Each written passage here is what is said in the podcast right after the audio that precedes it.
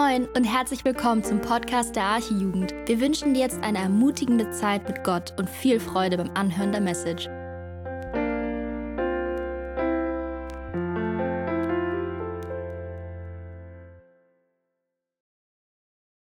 Hi, ich bin Persis. Ich darf heute den Bibeltext vorlesen. So, wenn alles klappt, dann erscheint er gleich auch hinter mir. Aber ich lese Johannes Kapitel 10, die Verse 31 bis 42 aus der Schlachterübersetzung.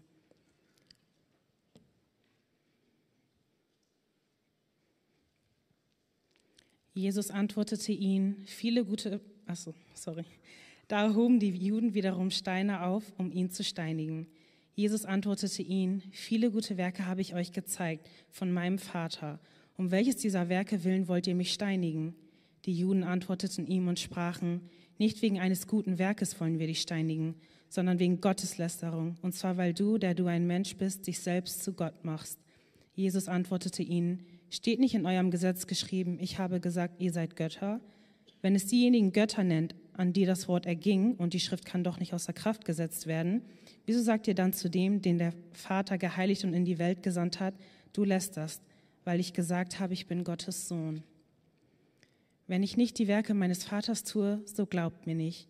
Tue ich sie aber, so glaubt mir doch, so glaubt doch den Werken, wenn ihr auch mir nicht glaubt, damit ihr erkennt und glaubt, dass der Vater in mir ist und ich in ihm. Da suchten sie ihn wiederum zu ergreifen, doch er entging ihren Händen. Und er zog wieder jenseits des Jordan an den Ort, wo Johannes zuerst getauft hatte, und blieb dort. Und viele kamen zu ihm und sprachen, Johannes hat zwar kein Zeichen getan, aber alles, was Johannes von diesem getan hat, äh, von diesem gesagt hat, ist wahr. Und es glaubten dort viele an ihn. Amen. Ich bete noch einmal kurz, bevor wir starten. Herr, ich danke dir für diesen Tag. Danke, dass du da bist, wo zwei oder drei sich in deinem Namen versammeln.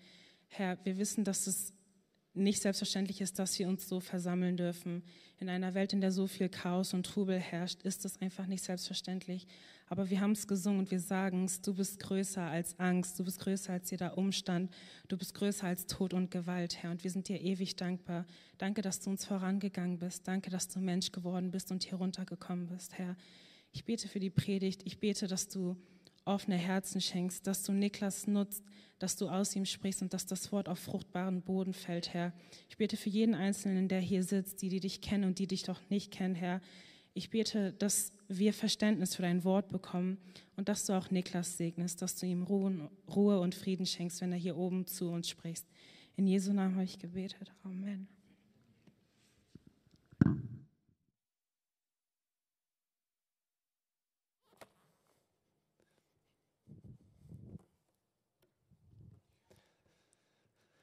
Sehr schön. So.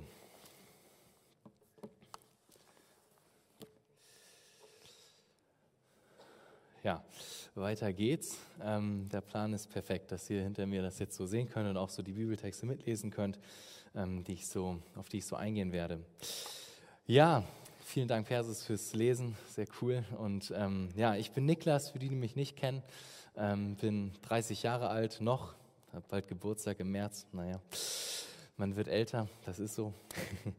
Und ähm, ja, studiere gerade Medizin, komme auch gerade aus einer Prüfungsphase, bin dankbar, dass die Prüfungen jetzt vorbei sind. Und ähm, ja, wir wollen heute weitermachen ähm, im Johannesevangelium. Wir sind ja gerade in einer Reihe über das Johannesevangelium, haben angefangen, Kapitel 1 und werden, so Gott will, mit dem letzten Kapitel aufhören von Johannes, mit der Reihe. Und ähm, ja, heute geht es ums Kapitel 10. Ähm, wir haben schon zwei Predigten darüber gehört, über die ersten beiden Teile des Kapitels und jetzt kommt sozusagen der letzte Teil des Kapitels 10.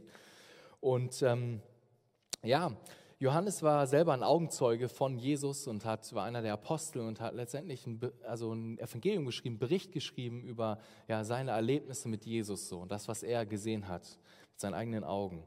Und in dem Kapitel 10, um, den es, um das es heute geht, ähm, ja, hatte Jesus, wir haben eine Predigt gehört, Jesus hat zuerst über sich gesagt, dass er der gute Hirte ist, der sich um seine Schafe kümmert. Und ähm, in der letzten Predigt ging es dann darum, dass Jesus als der gute Hirte auch seine Schafe schützt und sie fest in seiner Hand hält, sodass niemand sie aus seiner Hand reißen kann. Und unser, Und der Text letzte Woche hat sozusagen aufgehört mit den Worten, da hat Jesus gesprochen, hat gesagt, ich und der Vater sind eins. Sozusagen eine ganz ja, brenzlige Situation, in der Jesus jetzt war. Er sagte, ich und der Vater sind eins und da steigt unser Text ein. Der Spannungsbogen ist sozusagen mitten da. Da startet unser Text und dann steht dort, da hoben die Juden Steine auf, um ihn zu steinigen. Das ist also die Situation. Jesus hat etwas gesagt und sagt auch im weiteren Verlauf des Kapitels Dinge, die die Juden immer wieder zur Weißglut getrieben haben. Die Juden stehen dort mit Stein in der Hand, bereit, Jesus umzubringen. Das Steinigen damals war eine brutale Methode der Hinrichtung. Eine Gruppe von Menschen hat so lange Steine genommen und auf eine Person eingeworfen, bis sie letztendlich ihren Verletzungen erlegen ist. Wahrscheinlich hat am Ende ein großer Stein den Schädel zertrümmert. Das war Steinigen. Jesus ist dort in absoluter Lebensgefahr. Hier sind nun die Juden, sie haben die Steine schon in der Hand. Und die Frage ist natürlich, wie wird Jesus jetzt reagieren? Was wird er tun? Wie, was wird er machen? Und darum wird es auch in dieser Predigt weitergehen. Doch bevor wir näher in den Text einsteigen, möchte ich gern sozusagen ein bisschen rauszoomen und eine Vogelperspektive einnehmen und so ein bisschen einmal grob durch den Text gehen und uns, und uns vor Augen malen, was, was hier eigentlich passiert in dem Text, den wir gelesen haben. Denn wenn wir ein Stück rauszoomen, dann kann man den Text, den wir gelesen haben, in zwei Szenen unterteilen. Ich weiß nicht, ob euch das aufgefallen ist beim Lesen, aber es finden zwei Szenen statt. Die erste Szene geht von Vers 31 bis Vers 39 und danach wechselt die Szene nochmal. In der ersten Szene spricht Jesus mit den Juden und sie, er ist in einem Gespräch mit ihnen und sie ne, haben einen Stein in der Hand und er redet mit ihnen. Und dann kommt es nochmal zu einem Wechsel. Jesus geht woanders hin. Jesus überquert den Jordan und, und ist dort.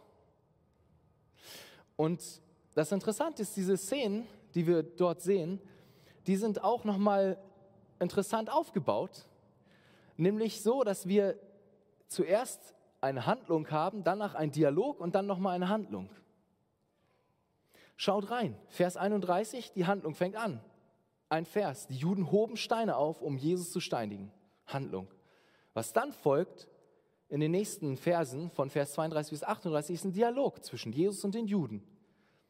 Und dann wieder Vers 39 wird wieder Handlung beschrieben. Ganz ähnlich wie am Anfang heißt es, dass die Juden ihn festnehmen wollen. Sie wollten ihn ergreifen. Also es hat sich gar nicht so viel geändert in der Situation nach diesem Gespräch. Und in der zweiten Szene ist es ganz ähnlich. Es fängt an mit einer Handlung, dass Jesus sozusagen über den Jordan geht. Dann kommt ein, etwas, was Menschen gesagt haben über Jesus. Und danach kommt wieder ein, ein Bericht, eine Handlung sozusagen. Es glaubten viele an ihn, heißt es am Ende. Vers 42. Das soweit als kleinen Überblick. Und die Frage ist natürlich, warum ist das wichtig? Wie hilft uns das? Hilft uns das überhaupt? Oder denkt ihr jetzt so, okay, spannend, aber was soll das?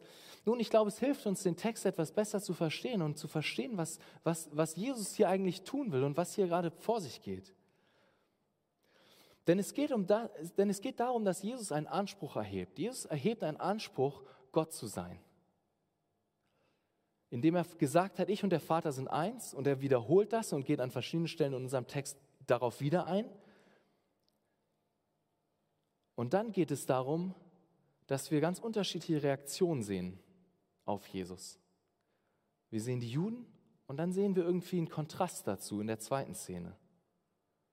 Wir sehen Hass, Anfeindung und wir sehen Glaube. Das ist das, worum es in dem Text geht. Und die Juden, sie, sie waren feindselig gegenüber Jesus eingestellt. Sie hatten seine Werke, seine Taten gesehen und trotzdem lehnten sie ihn ab. Und in der zweiten Szene ganz, ganz anders. Jesus kommt zu einer Gruppe von Menschen. Er hat noch kein Wort gesprochen und keine großen Werke getan. Und dennoch reagieren sie mit Glauben.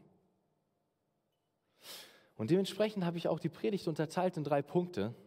Es soll erstens gehen um den Anspruch von Jesus, also Jesu Anspruch. Zweitens Hass als Reaktion. Und drittens Glaube als Reaktion. Also lasst uns mit dem ersten Punkt starten. In unserem Text erhebt Jesus diesen deutlichen Anspruch, von dem ich gerade schon geredet habe. Er macht deutlich, dass er Gott ist. So fängt unser Text an. Die Juden, sie wollten ihn steinigen. Warum wollten sie ihn steinigen? Weil er gerade gesagt hatte, ich und der Vater sind eins. Was passiert dann? Jesus konfrontiert sie und er fragt sie, warum wollt ihr mich steinigen? Was habe ich gemacht, dass ihr, dass ihr dazu kommt, mich zu steinigen? Für welches meiner Werke? Daraufhin sagen die Juden, nein, nein, nein, es ist nicht wegen dem, was du getan hast, sondern es ist wegen dem, weil du gesagt hast, du bist Gott. Ich fasse jetzt in meinen Worten zusammen. Du machst Gotteslästerung, weil du bist nur ein Mensch und sagst, du bist Gott, also lästerst du Gott. So antworten ihm die Juden. Was war passiert? Jesus hatte gesagt, ich und der Vater sind eins. Und in Vers 38, ein paar Verse weiter in unserem Text, lesen wir noch mehr darüber. Und, und Jesus wiederholt letztendlich eine ganz ähnliche Sache, wie er schon in Vers 30 gesagt hat. Lass uns nochmal Vers 37 und 38 lesen. Wenn ich nicht die Werke meines Vaters tue, so glaubt mir nicht, sagt Jesus. Tue ich sie aber, so glaubt doch den Werken, wenn ihr auch mir nicht glaubt, damit ihr erkennt und glaubt, dass der Vater in mir ist und ich in ihm. Jesus behauptet, dass der Vater in ihm ist und er in dem Vater. Vers 38 ist ein Schlüsselvers in unserem Text. Er zeigt uns, worauf, worauf Jesus aus ist, was er möchte. Wir sollen erkennen und glauben, dass der Vater in mir ist und ich in ihm, sagt Jesus. Jesus behauptet also, eins zu sein mit Gott. Das ist seine Botschaft. Und er ist nicht nur eins in, mit Gott, mit Gott dem Vater, in dem, was er will. Gott der Vater und Gott der Sohn sind nicht nur eins in dem, was sie wollen. Und sie sind nicht nur eins in, in dem, was sie tun, in, in ihren Werken, sondern sie sind mehr als das. Wir haben es in Vers 38 gelesen. Jesus sagt, der Vater ist in mir und ich bin in dem Vater. Sie sind auch eins in ihrem Wesen. Sie sind eins in ihrem Wesen. Es ist wieder mal eine Stelle, die uns die Wahrheit der Dreieinigkeit beschreibt. Jesus sagt, ich und der Vater sind eins. Und so macht Jesus deutlich, dass er und der Vater zwei verschiedene Personen sind und dennoch dasselbe göttliche Wesen haben. Es ist ein Gott, der sich in drei unterscheidbaren Personen offenbart. Über den Heiligen Geist ist hier nicht so viel die Rede, das sehen wir an anderen Stellen. Es, ist, ist, ja, es zeigt uns etwas von der Dreieinigkeit. Und das ist das, was die Juden auf die Palme gebracht hat. Das ist das, was sie auf die Palme gebracht hat, warum sie voller Hass waren und Jesus steinigen wollten. Und es ist interessant jetzt zu beobachten in unserem Text, wie Jesus weiter vorgeht. Ähm, Jesus antwortet ihnen, nachdem sie ihn wieder vorgeworfen hat, dass er jetzt äh, Gotteslästerung äh, macht, weil er sozusagen sagt, dass er Gott ist.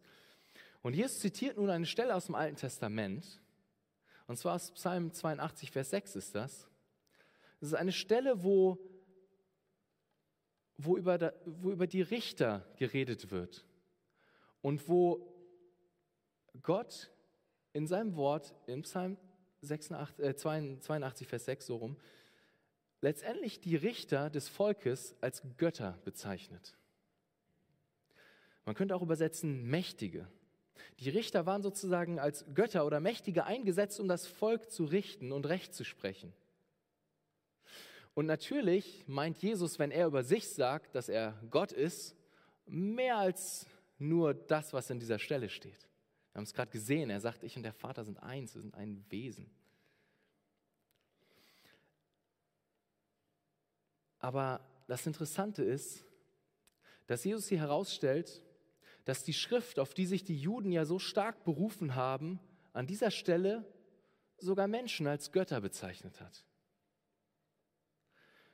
Und anschließend argumentiert Jesus, ich weiß nicht, wir können glaube ich nochmal eine Folie weitergehen, dann sieht man den Text nochmal, dann könnt ihr auch besser folgen, falls ihr keine Bibel vor euch habt, aber Anschließend argumentiert Jesus und er schließt vom Kleinen auf das Große. Er sagt letztendlich Folgendes. Wenn, wenn, wenn schon damals die Schrift Menschen als Götter bezeichnet hat, wie viel mehr sollte Jesus Gott genannt werden, da er tatsächlich Gott ist, eins mit dem Vater. Das ist letztendlich Jesu Aussage, die er dann trifft gegenüber den Pharisäern. Er führt ihnen in Vers 36 vor Augen, wie fehlerhaft ihre Logik war und macht ihnen deutlich, dass die Juden falsch liegen, wenn sie, wenn sie ihm vorwerfen, dass er Gotteslästerung betreibt, wenn er über sich sagt, dass, dass er Gott ist. Jesus war der Einzige, der mit Recht, mit jedem Recht sagen konnte, ich und der Vater sind eins. Ich bin der Sohn Gottes.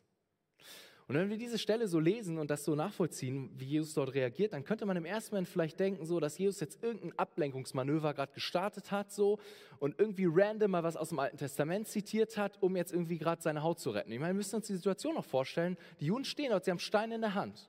Die Frage ist, wie reagiert Jesus?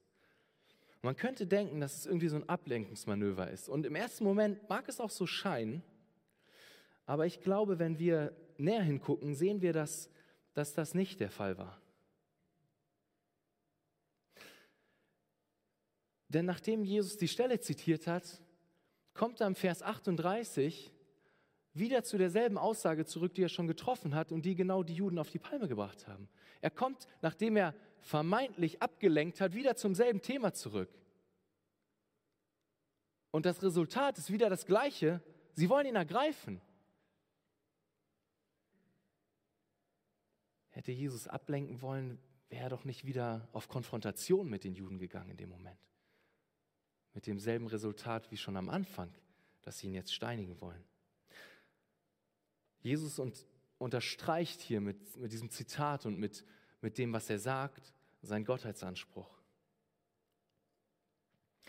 Und er führt ihnen vor Augen, wie fehlerhaft ihre eigene Logik war, ihre eigene Argumentation war, die der Juden. Sie sind mit dem Wort Gottes nicht so sorgfältig umgegangen, wie sie immer gedacht haben oder behauptet haben. Jesus zeigt ihnen auf, dass sie ihre eigene Schrift doch nicht so gut kennen, wie sie vielleicht gedacht haben. Er macht ihnen deutlich, dass ihre Argumentation nicht nur komplett falsch ist, sondern auch noch nicht mal in sich schlüssig. Ist es nicht interessant, dass er auch in Vers 34 heraushebt, mit diesem kleinen Wort eurem, steht nicht in eurem Gesetz? War es nicht, war es nicht auch sein Gesetz? Aber er hebt dort, er steht nicht in eurem Gesetz. Interessant, oder? Ich glaube, Jesus will hier deutlich machen, er will den Pharisäern letztendlich deutlich machen und sie konfrontieren damit, dass sie in ihrer eigenen, ja, in ihrer eigenen Argumentation letztendlich nicht, nicht logisch unterwegs sind, sondern dass sie bestimmte Vorannahmen haben über Jesus, dass er nur ein Mensch ist. Und sie führen dazu, dass sie, dass sie letztendlich zu falschen Schlüssen kommen. Und das doch, obwohl sie doch behaupten, sich so auf, auf die Schrift zu stellen.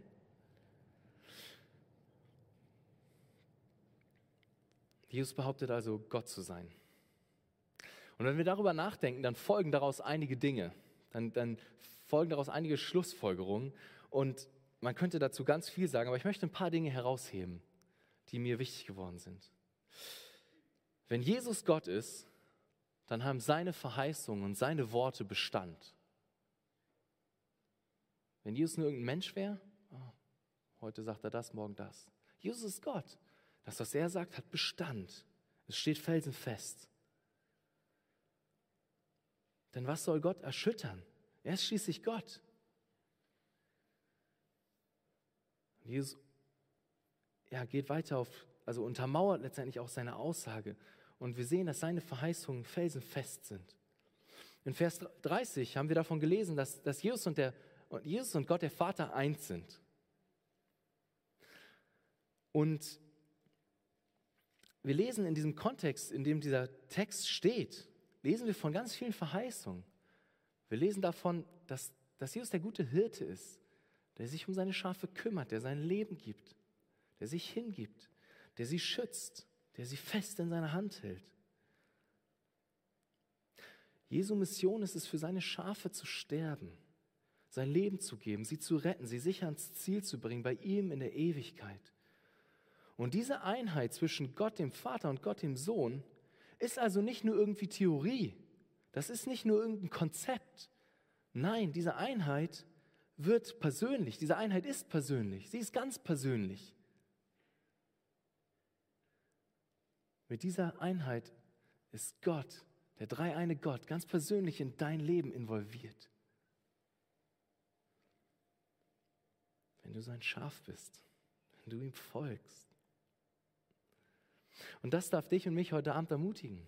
Wir dürfen ermutigt sein, zu sehen, dass Jesus Gott ist, dass seine Verheißung, die er uns gerade gegeben hat, ein paar Verse vor unserem Text, dass die Felsen feststehen und dass er, der dreieine Gott, involviert ist, ganz persönlich involviert ist in unser Leben. Wenn Jesus Gott ist, dann sind seine Worte das, was wirklich zählt, das, was wirklich Bedeutung hat. Dann ist das, was er denkt, einzig und allein wichtig. Dann ist seine Sicht der Dinge das einzig Entscheidende. Dann ist seine Sicht der Dinge nicht zweitrangig oder peripher. Nein, Gottes Sicht auf die, auf, auf die Dinge in deinem Leben ist essentiell und zentral. Wenn ich darüber nachdenke, merke ich, wie oft ich in meinem Alltag anders unterwegs bin. Wie mir andere Dinge vor Augen stehen wie mir vor Augen stehen, wie, wie denke ich gerade über meine Klausur. Jetzt habe ich die Klausur gerade geschrieben. Boah, die lief jetzt nicht total glatt. Boah, werde ich bestehen, werde ich nicht bestehen? Wie wird es sein? Boah, muss ich vielleicht noch mal ran, irgendwann eine Wiederholungsklausur. Wie läuft das? Und ich mache mir meine Gedanken und vergesse dabei völlig und lass aus den Augen, dass doch Gott, der ist, der meine Klausur und mich in seinen guten Händen hält seine Sicht der Dinge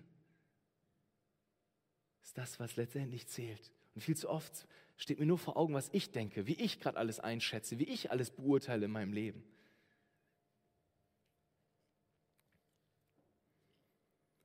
Aber Gott hält alles in seinen Händen. Und ich meine, du weißt ganz genau, wo du struggles, wo, wo deine Bereiche sind, wo, wo vielleicht deine Gedanken über deine Situation dir mehr vor Augen stehen oder dich mehr prägen oder dich mehr beschäftigen, mehr Raum einnehmen, als das, was Gott denkt. Wo nur deine menschliche Perspektive hast. Vielleicht sind es Schwierigkeiten in der Schule, auf der Arbeit, mit deinen Freunden, deine Wünsche, deine Pläne fürs Leben.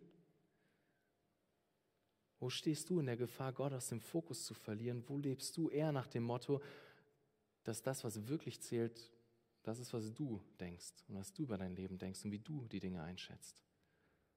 Und nicht Gottes Sicht der Dinge. Doch auch nur dadurch, dass Jesus Gott ist, kann er uns von unseren Sünden retten. Jesus musste Gott sein, um uns wirklich von unseren Sünden befreien zu können. Wir alle sind von Natur aus Sünder. So sagt die Bibel. Wir sind Sünder. Wir, wir, tun Dinge, die falsch sind, die Gott nicht ehren. Wir lieben Gott nicht so, wie wir sollen. Wir lieben unseren Nächsten nicht, wie wir sollen. Wir sind Sünder. Das ist schlicht und einfach die simple Diagnose der Bibel über dein und mein Leben. Wir sind Sünder. Wir brauchen Rettung. Eigentlich müsste uns ewige Strafe treffen.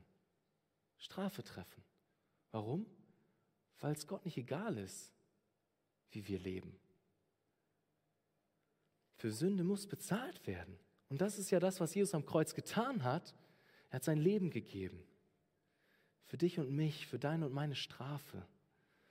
Und wenn Jesus nicht Gott gewesen wäre, dann hätte er das nicht tun können. Wenn Jesus nicht Gott gewesen wäre, dann hätte er nicht deine und meine Schuld an diesem Kreuz tragen können. Dann hätte unsere Sünde Jesus letztendlich erdrückt. Dann wäre Jesus nicht wieder von den Toten auferstanden, siegreich?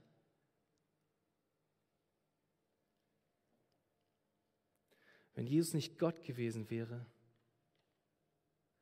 wären wir immer noch in unseren Sünden. Dann hätten wir keine Auferstehung der Toten und damit auch kein Glauben.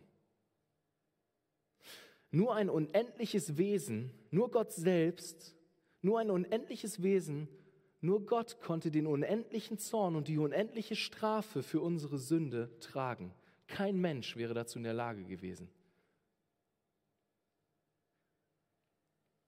Mit dieser Wahrheit, ob Jesus Gott ist oder nicht, steht und fällt der gesamte christliche Glaube. Wenn du nicht glaubst, dass Jesus Gott ist, kannst du kein Christ sein. Damit steht und fällt der gesamte christliche Glaube. Jesus hat diesen Anspruch. Er ist Gott. Und in unserem Text sehen wir jetzt noch verschiedene Reaktionen auf, auf Jesu Handeln hin, auf Jesus. Und lasst uns deswegen zum zweiten Punkt kommen und uns die Reaktionen der Juden nochmal etwas näher angucken. Hass als Reaktion. Wir haben eben schon gesehen, die Juden reagierten mit Hass auf Jesus. Sie wollten ihn umbringen, sie wollten ihn steinigen. Warum? Weil er in ihren Augen Gotteslästerung begangen hatte. Und Jesus hat ihnen schon ihre fehlerhafte Logik vor Augen geführt, dass sie eben voreingenommen an die Sache rangehen. Sie kannten Gottes Wort nicht richtig oder haben es falsch angewendet. Und wir lesen davon, dass sie sich auch in ihrer Meinung sicher waren. Wir lesen davon in Vers 33. Dort steht, die Juden antworteten ihm und sprachen, nicht wegen eines guten Werkes wollen wir dich steinigen, sondern, weil, sondern wegen Gotteslästerung. Und zwar, weil du, der du ein Mensch bist, dich selbst zu Gott machst. Sie waren der Meinung, dass Jesus nur ein Mensch war. Sie hatten ihre eigene Idee darüber, wer Jesus war. Er ist nur ein Mensch.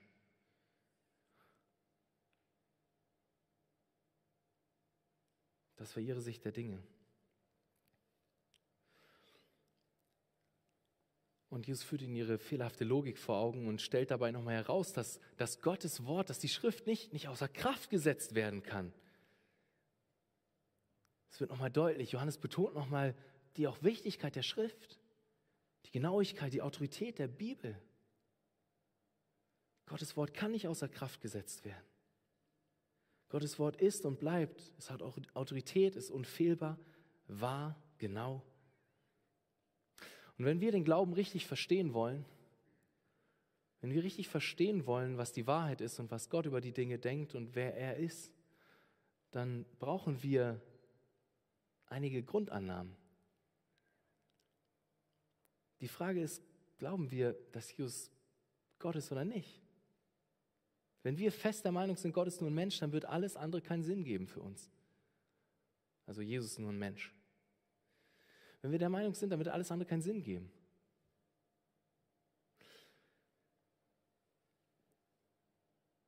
Wenn wir nicht der Meinung sind, dass Gottes Wort nicht außer Kraft gesetzt werden kann, dass Gottes Wort genau ist, Autorität hat und wahr ist, dann werden wir zu falschen Schlüssen kommen über den Glauben. Dann berauben wir uns der Grundlage, die Gott uns gegeben hat, in der er sich offenbart. Das sind wichtige Punkte, über die wir nachdenken müssen.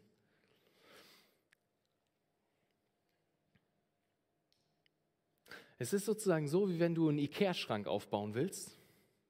Stell dir das mal vor, vielleicht kennt ihr das. Ihr habt die Anleitung da, ihr baut einen Ikea-Schrank auf und irgendwie, eigentlich ist das ja recht idiotensicher gemacht. Steht ganz genau Schritt für Schritt, was man machen soll. Aber ich ertappe mich immer mal wieder dabei, wenn ich sowas aufbauen will, dass da so einige Teile drin sind, die sehen super ähnlich aus wie andere.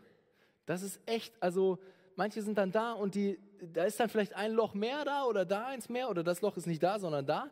Und wenn man dann nicht ganz genau hinguckt und das Teil genauso hält wie eine Anleitung und genau sozusagen äh, dieses Teil dann richtig einordnet, dann führt das dazu, dass man vielleicht denkt, Mensch, ich habe hier gerade die, die, die Decke von dem Schrank vor mir aber es ist nur eine Seite. Und dann versuche ich irgendwie das aneinander zu schrauben und oft sind ja so genug Löcher da in den Teilen drin, dass das auch meistens irgendwie noch funktioniert. Einigermaßen, aber früher oder später merkt man dann, nee, irgendwas ist hier, ist hier gar nicht richtig, weil irgendwann fehlt ein Loch an der richtigen Stelle. Man denkt so, nee, äh, jetzt komme ich nicht mehr weiter. Und dann guckt man nochmal zurück und denkt so, oh nee, ich habe es einfach falsch rumgehalten und gedacht, es wäre das und das Teil. Was ich damit sagen will, ist, es kann sein, wenn wir bestimmte Vor Vorein Vorannahmen haben, bestimmte, bestimmte Gedanken haben, wie es sein sollte mit Jesus. Wenn wir denken, Jesus kann nur ein Mensch sein oder Gottes Wort ist nicht wirklich Gottes Wort, sondern eigentlich nur Menschenwort mit ein bisschen Gottes Wort oder so, wenn wir das denken, dann kommen wir zu falschen Schlussfolgerungen. Dann werden wir nicht am Ende genau diesen Küchenschrank so aufgebaut haben, wie wir, wie er aufgebaut werden soll. Nein, wir werden zu falschen Schlussfolgerungen kommen. Das ist das, was passiert. Es ist also wichtig, dass wir erkennen, dass Jesus Gott ist. Das ist wirklich wichtig. Dass wir daran glauben, dass wir daran festhalten, dass wir an der Bibel festhalten. Und wir haben in unserem Text gesehen, dass die Reaktion der Juden auf Jesus Hass war, Feindseligkeit. Und ich meine, wir müssen uns noch mal überlegen, denn diese Reaktion auf Jesus hin ist unser aller Reaktion von Natur aus. Wir sind nicht so viel anders als Juden von Natur aus. Vielleicht stehen wir nicht da und werfen Kirchen ab oder keine Ahnung, Jesus lebt jetzt im Himmel und nicht mehr auf der Erde. Ähm, ne, vielleicht sozusagen sind wir nicht genauso in dem Sinne wie die Juden damals, aber in unseren Herzen ist derselbe Hass von Natur aus, der auch die Juden damals erfüllt hat. Wir lesen davon, die Bibel beschreibt unseren Zustand an verschiedenen Stellen, zum Beispiel Römer 8, Vers 7. Dort steht, denn der menschliche Eigenwille steht dem Willen Gottes feindlich gegenüber. Er unterstellt sich dem Gesetz Gottes nicht und ist dazu auch gar nicht fähig. Denn der menschliche Eigenwille steht dem, steht dem Willen Gottes feindlich gegenüber. So sind wir Gott gegenüber eingestellt. Oder Römer 5, Vers 10 spricht, denn wenn wir mit Gott versöhnt worden sind durch den Tod seines Sohnes, was Jesus am Kreuz getan hat, und dann kommt, als wir noch Feinde waren, wie viel mehr werden wir als Versöhnte gerettet werden durch sein Leben? Wir sind von Natur aus Feinde Gottes.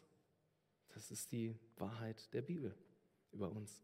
Ob wir uns gerade so fühlen oder nicht, ob wir das denken von uns oder nicht, aber das ist die Wahrheit. Von Natur aus sind wir so. Bis Gott uns ein neues Herz schenkt, weil wir sein Evangelium glauben. Und eine Liebe für Gott in unser Herz kommt. Von Natur aus wollen wir unser eigenes Ding machen. Von Natur aus wollen wir nicht uns Gott unterordnen. Von Natur aus zählt in unseren Augen unsere Agenda und nicht Gottes Agenda. Doch so muss es nicht bleiben. So muss es nicht bleiben. Wir können auch anders reagieren, dadurch, dass Gott uns die Augen öffnet. Lass uns zum letzten Punkt kommen. Glaube als Reaktion. Denn in der zweiten Szene sehen wir eine ganz andere Reaktion auf Jesus hin. Lass uns Vers 41 und 42 nochmal lesen. Was lesen wir dort? Und viele kamen zu ihm und sprachen, Johannes hat zwar kein Zeichen getan, aber alles, was Johannes von diesem gesagt hat, also Jesus, ist wahr. Und es glaubten dort viele an ihn. Eine ganz andere Reaktion. Menschen kamen zu Jesus und viele glaubten an ihn, heißt es. Und sie taten dies, obwohl sie nur die Worte des Johannes gehört hatten über Jesus und zu dem Schluss gekommen waren, alles, was Johannes über Jesus gesagt hat, ist wahr. Ist das nicht ein interessanter Kontrast? In dem, in dem anderen Vers sagt, also in, dem, in der ersten Szene sagt Jesus, spricht Jesus zu den Juden und er, und er sagt ihnen, wenn, wenn ihr mir nicht glaubt, wegen meinen Worten, wenn ihr mir nicht glaubt, dann glaubt doch wenigstens meinen Werken. Er hat, er hat Werke getan, er hat Wunder getan, er hat seine Gottheit bezeugt durch Wunder. Und Jesus sagt ihnen, wenn ihr mir schon nicht glaubt, dann glaubt wenigstens den Werken, die ich getan habe. Und die Juden reagieren trotzdem mit Hass. Und in der zweiten Szene, sie hören was von Johannes über Jesus und sie kommen zu ihm und sie glauben. Ganz andere Reaktion, Kontrast. Interessant, finde ich.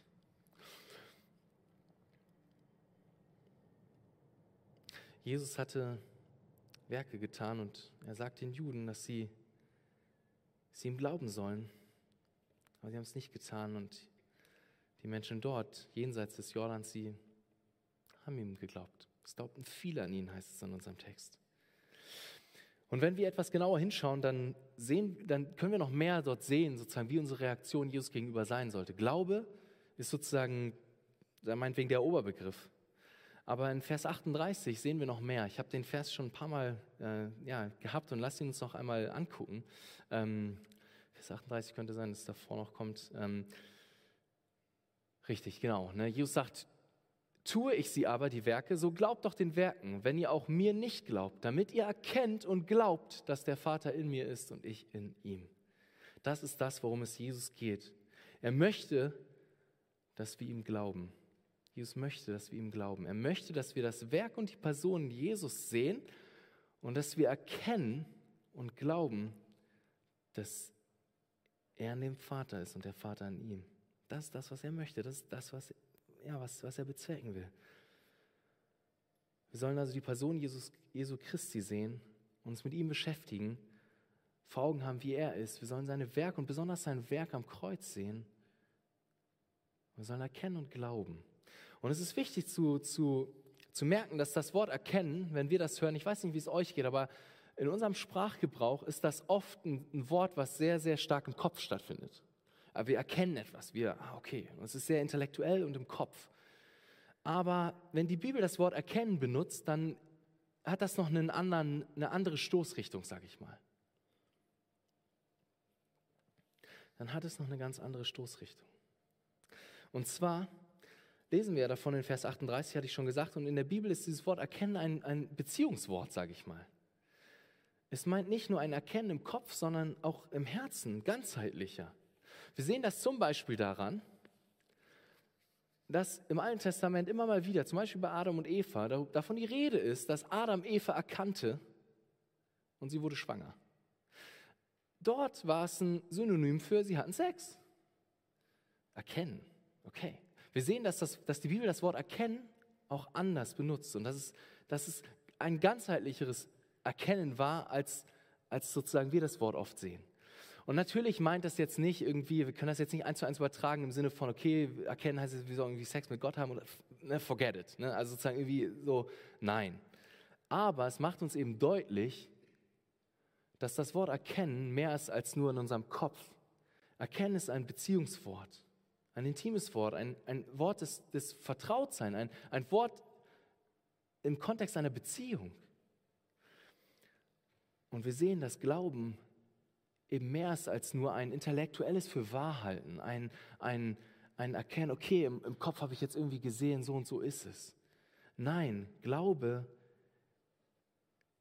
ist ein Beziehungswort. Glaube heißt eine Beziehung zu Gott haben und leben, ihn erkennen. Und das Krasse ist, dass, dass wir durch den Glauben Anteil haben an der intimen Beziehung zwischen Gott dem Vater und Gott dem Sohn.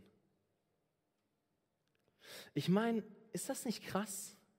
Da ist diese Dreieinigkeit, da ist diese enge Beziehung, diese Freude innerhalb der Dreieinigkeit, die übersprudelt, diese Liebe, ein Gott, drei Personen. Und daran dürfen wir Anteil haben durch den Glauben. Ist das nicht krass? Wir lesen davon an verschiedenen Stellen.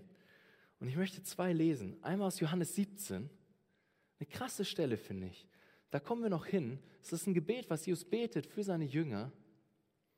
Und es heißt dort, und ich habe die Herrlichkeit, er betet zu, zu seinem Vater, zu Gott dem Vater, er, und er betet, ich habe die Herrlichkeit, die du mir gegeben hast, ihm gegeben, auf dass sie eins seien, gleich wie wir eins sind.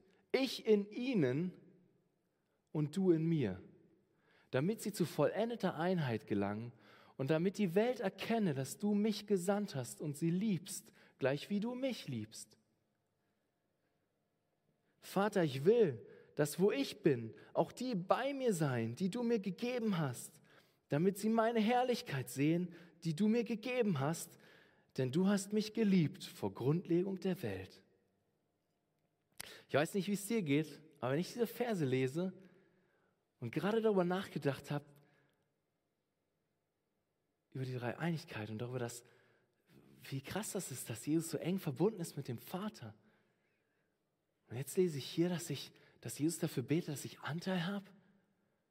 Dass ich, dass, dass Gott in mir ist, gleich wie, wie der Vater in dem Sohn ist? Ja, das macht mich sprachlos. Wow, ich denke, krass, krass. Oder in Galater 2, Vers 20, anderer Vers. Paulus spricht dort und er sagt, ich lebe, doch nun nicht ich, sondern Christus lebt in mir. Denn was ich jetzt lebe im Fleisch, das lebe ich im Glauben an den Sohn Gottes, der mich geliebt hat und sich selbst für mich hingegeben hat. Ist das nicht interessant? Auch hier wieder eine Verknüpfung zwischen Glaube und dem, dass Christus in mir lebt. Durch den Glauben haben wir Anteil an dieser Beziehung innerhalb der Dreieinigkeit. Jesus lebt in uns, in uns. Näher geht's nicht. Da passt nichts dazwischen, zwischen dich und Jesus, wenn du sein Kind bist. Ist das nicht krass? Ich meine, da ist dieser ewige Gott, er offenbart sich in drei Personen und doch ist es ein Gott, da ist Liebe, das Freude, tiefste Gemeinschaft, herrliche Harmonie innerhalb der Dreieinigkeit. Und dieser Gott kommt, er rettet uns Sünder, als wir noch seine Feinde waren und damit nicht genug. Jesus hätte das stoppen können, aber damit nicht genug. Er beschenkt uns zusätzlich mit Gemeinschaft, dass wir Anteil haben an der Gemeinschaft der Gottheit, der Dreieinigkeit. Ich meine, ist das nicht krass? Und mit diesem Fokus sollen wir leben. Ich meine, Jesus hat uns geliebt und sich für uns hingegeben. Halleluja. Wie krass. An Jesus zu glauben, heißt mehr als nur für wahr zu halten. Es ist eine persönliche Beziehung zu ihm zu leben, zu ihm zu kommen, ihm unser Leben anzuvertrauen. Zu glauben im biblischen Sinne heißt zu Jesus zu kommen, ihn als einen großen Schatz zu sehen, den größten Schatz zu sehen und unsere Hoffnung auf ihn zu setzen für unsere Rettung vor dem gerechten Zorn Gottes. An Jesus zu glauben heißt eine persönliche Beziehung zu ihm zu leben. Das heißt, unser Leben ihm anzuvertrauen. Und vielleicht bist du hier und du weißt nicht, du kennst Jesus noch gar nicht richtig. Jemand hat dich mitgebracht oder du bist am Livestream und hörst zu und Hörst du das zum ersten Mal? Ich will dich einladen. Vielleicht würdest du von dir noch nicht sagen, dass du glaubst, aber ich will dich einladen. Komme zu Jesus. Vertraue ihm. Vertraue ihm. Vertraue auf sein Werk, nicht auf deine Werke, nicht, nicht auf deine vermeintlich guten Werke. Bau nicht deine Hoffnung darauf. Nicht auf dein Beten oder nicht Beten, nicht auf dein Bibellesen oder nicht Bibellesen, sondern einzig und allein auf das, was er am Kreuz getan hat, um dich zu retten sodass er deine Hoffnung ist im Leben und im Sterben. So wie es auch der Heidelberger Katechismus ausdrückt in seiner ersten Frage. Was ist dein einziger Trost im Leben und im Sterben? Antwort, dass ich mit Leib und Seele im Leben und im Sterben nicht mir, sondern meinem getreuen Heiland, meinem Retter, Jesus Christus gehöre. Vertraue ihm. Aber vielleicht bist du auch hier und du kennst Jesus schon. Du glaubst schon an Jesus. Vielleicht würdest du sagen, dass du schon zu Jesus gehört. Vielleicht schon eine lange Zeit. Aber auch dann will ich dich ermutigen. Glaube ist nicht eine Entscheidung am Anfang einmal und dann whatever. Nein, Glaube geht weiter. Wir leben aktiv in unserem Glauben.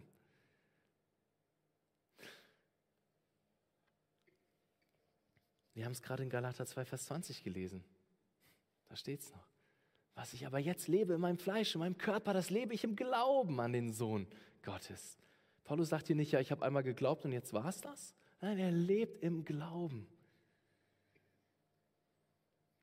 Also meine Frage an dich, ist dein Alltag davon geprägt, dass du im Glauben lebst? Dass du dich Gott immer wieder anvertraust, deine Nöte, deine Sorgen, deine Ängste, deine Zweifel, das, was dich bewegt, deine Zeit, deine Prioritäten, lebst du im Glauben? Lebst du in dieser intimen Beziehung zu Jesus? Jesus spricht in Johannes 15 vom Weinstock und er sagt in Vers 4 und 5, bleibt in mir und ich bleibe in euch. Gleich wie die Rebe nicht von sich selbst aus Frucht bringen kann, wenn sie nicht am Weinstock bleibt, so auch ihr nicht, wenn ihr nicht an, in mir bleibt.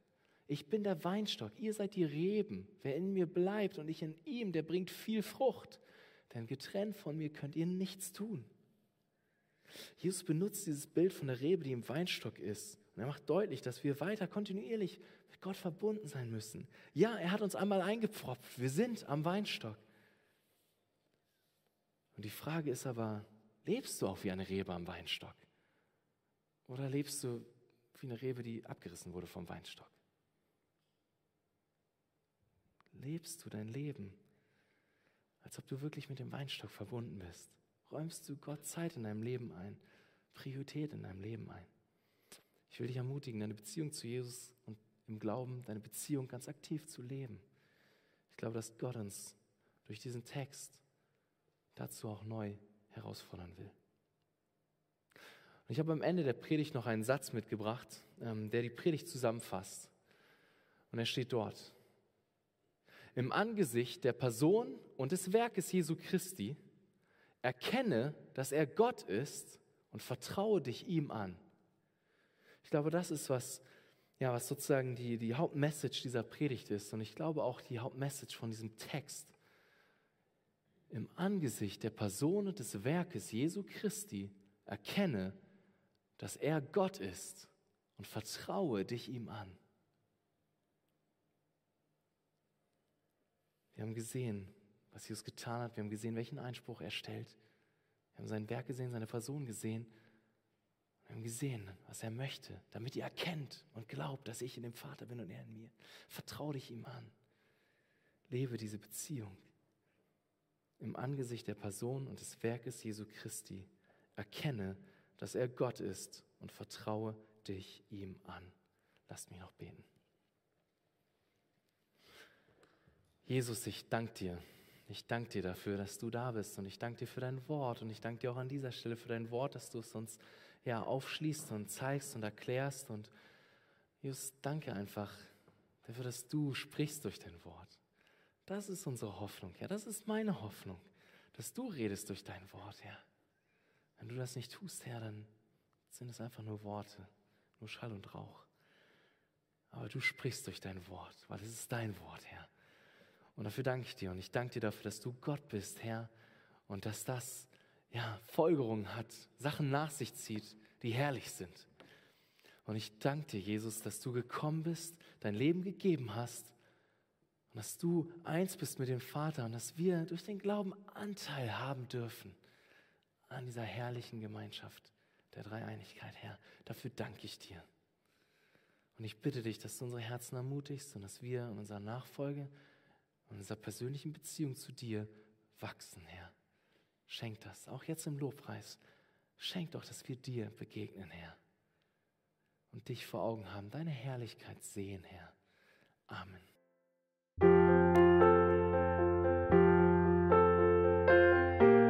Wir freuen uns, dass du heute mit dabei warst. Wir als Archijugend sind fest davon überzeugt, dass Gott auch heute durch sein Wort spricht und hoffen, dass du ihn durch diese Predigt besser kennenlernen konntest. Weitere Beiträge von uns findest du auch auf unseren Social-Media-Kanälen oder unter archijugend.de. Bis dann, tschüss!